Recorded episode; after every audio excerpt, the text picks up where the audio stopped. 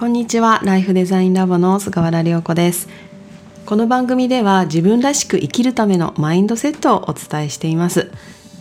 今日はなぜ旅行は行く前が一番テンションが高いのかというテーマでお話ししたいと思います。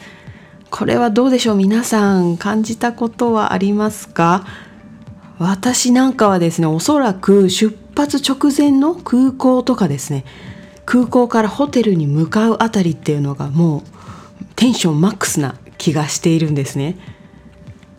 これってあの皆さんあるあるかなと思うんですけれどもあとねこう昔のお話なんですけど俳優の阿部サダヲさんっていらっしゃいますよね。あの個性的なね。俳優さんあの工藤勘さんとよく出てらっしゃる方なんですけどどっかであのお話しされてたことだったんですけどね。こう飲みに行って1次会を終えてね2次会行こうぜっていう時が最高に盛り上がるんですって。でうわーってなるんだけど実際自分は2次会には参加しないっていうタイプらしくってこれ私すんごくよくわかるんですよ。なんか笑っちゃったんですけどあなんかわかるなってもう実際その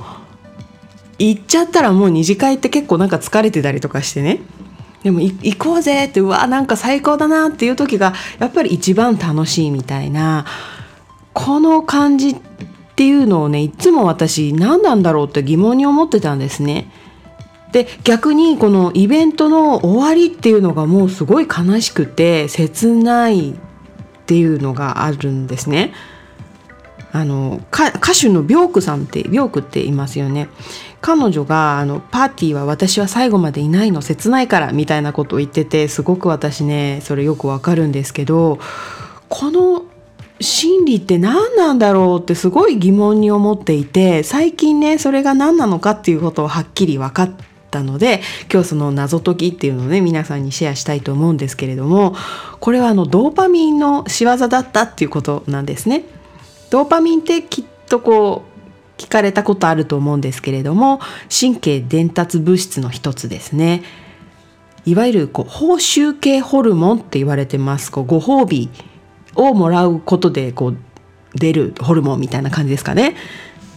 なので目標に向かって行動して結果を出した時とかにこう達成感とか喜びとかありますよね。あれをこうもたらしてくれるものなんですね。でこのドーパミンですね。もう一つ他の表現で期待物質っていう言い方もされてるんですよ。これうまいなと思うんですけど未来への期待が生まれる状況で活性化されるそうなんですね。そしてそのイベントそのもの目標そのものよりもそこにこう向かっている時の方が実はドーパミンが多く分泌されるらしいんですよ。なるほどと思ってあそうかそうかだから旅行っていうのはその計画を立てたりとかその前っていうのが一番テンションが高いのかっていうことがすごく私腑に落ちて納得したんですよ。面白いですよね。こういうあそうかっていう瞬間私大好きなんですけど。でねこのドーパミンの仕組みっていうのをうまく生かすとこう自分の人生の幸せがこう深まるそして維持するっていうことなんですよね。それはあの、まあ、その仕組みを生かす方法として、まあ、小さい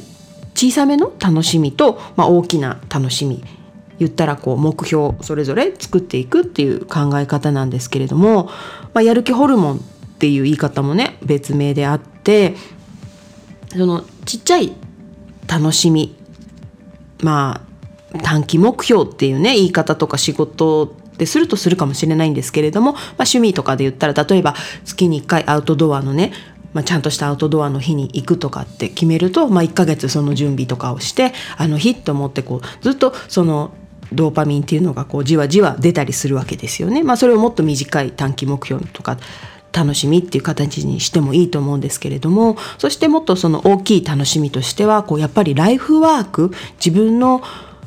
心から成し遂げたいと思うこととか何か価値観とか使命感日頃からこう自分はこのために生きてるなみたいな何かこう主軸になるものがあると、まあ、常に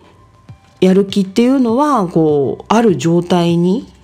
なるのかなと思います生きてる喜びがこう常に感じられるような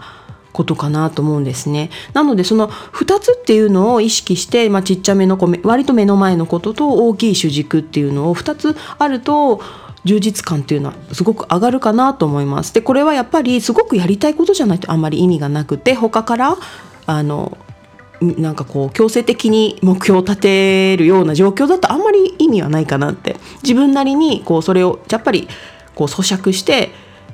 あの自分の心がねあそれを達成したらこんな感じだなってワクワクって感じられる形にやっぱ落とし込んでいくとそれは意味があるものだと思います。なのでぜひぜひ皆さんもですねこう未来の設定っていうのを活用して幸せな生き方をされてください。私も毎日ワクワクを探しています。本日は以上です。今日もありがとうございました。